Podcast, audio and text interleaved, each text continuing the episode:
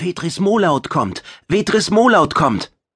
Keikil Fektenor lächelte hintersinnig, der Äther vibrierte geradezu vor Aufregung, die mit dem Besuch des Magans einherging, und daran war sie nicht ganz unschuldig. Der Trivet-Sender Augenklar hatte sich schon immer darauf verstanden, Ereignisse von bescheidener Bedeutung so aufzubauschen, dass das Publikum ganz versessen darauf war, mehr über sie zu erfahren. Der neue Intendant hatte diese uralte Technik zur Kunstform erhoben. Zuschauerbindung nannte man das. Ein uralter Hut, aber heutzutage genauso wichtig wie vor tausend Jahren. Augenklar hatte den Dreh raus. Keikil warf einen Blick auf die Datenholos in der mobilen Sendezentrale, einem großen Lastengleiter, den die hiesige Niederlassung gemietet und umgerüstet hatte.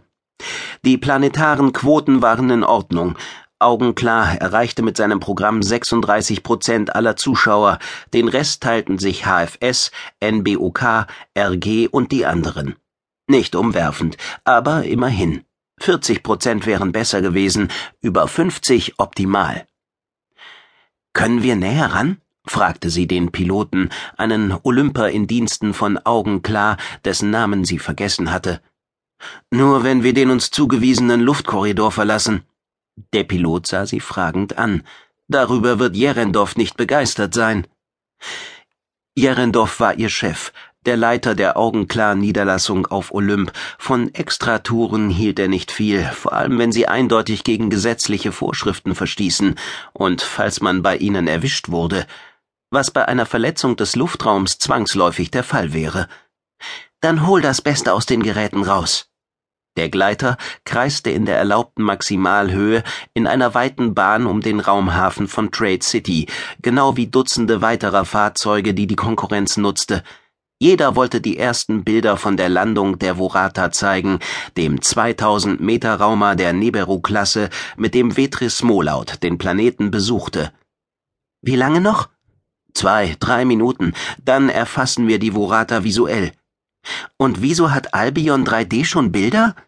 Keikil Fektenor vergrößerte das Holoprogramm des Infotainment-Senders und schnaubte im nächsten Moment verächtlich. Archivaufnahmen. Albion 3D verhöhnte seine Zuschauer, versuchte, sie vorab an sein Programm zu binden, indem er ihnen alte Konserven zeigte. Keikil justierte den Ton höher. Was für ein Schiff! Dröhnte die sonore Stimme des Sprechers durch den Innenraum des Gleiters. Raumer der Neberu-Klasse entsprechend von den Leistungsdaten in etwa jenen, die in der LFT als Saturn-Klasse bekannt sind eine maximale Beschleunigung von 240 Kilometern pro Sekundenquadrat, ein Überlichtantrieb, der über 10 Kompensationskonverter verfügt, mit einem maximalen Überlichtfaktor von 2,4 Millionen und einer maximalen Etappenweite von 1000 Lichtjahren, wobei die Reichweite eines Kompensationskonverters 50.000 Lichtjahre beträgt. Einfallslos und langweilig, murmelte Keikil verächtlich. Da macht es sich jemand sehr einfach und rasselt Dinge herunter, die für jeden öffentlich zugänglich sind. Hier legte Albion wohl zu viel Wert auf Infos und zu wenig auf Entertainment.